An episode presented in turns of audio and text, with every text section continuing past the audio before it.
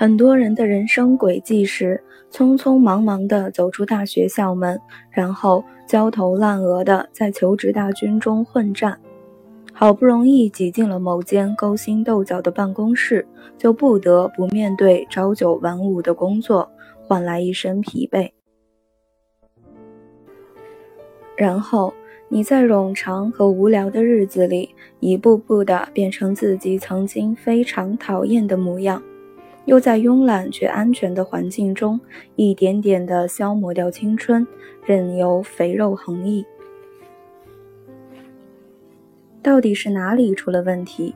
是什么毁掉了你对生活的热情？是谁降低了你感受快乐的能力？答案是你越来越不重视仪式感了。没有仪式感的人生是很难活得高级的。关于仪式感，《小王子》里有过一段经典的对白。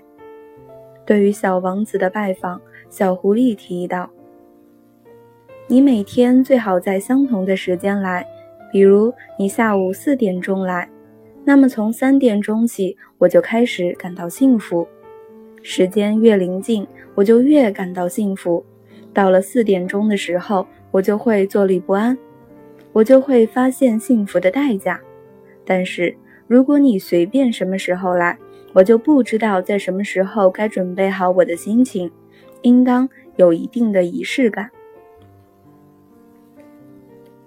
小王子不解地问：“仪式感是什么东西？”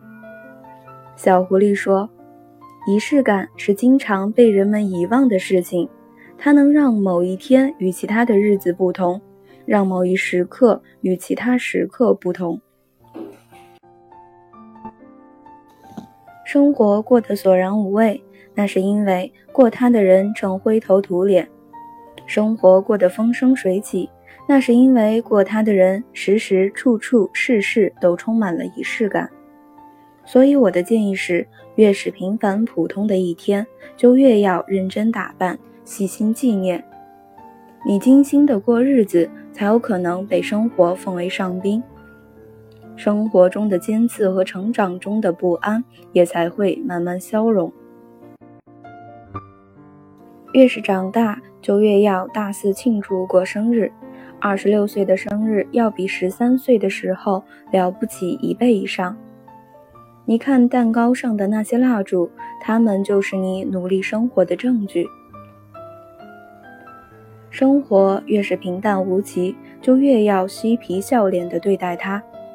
在这个快被无聊攻陷的世界里，正因为你做了一些热情的、无意义的蠢事，才显得很好玩。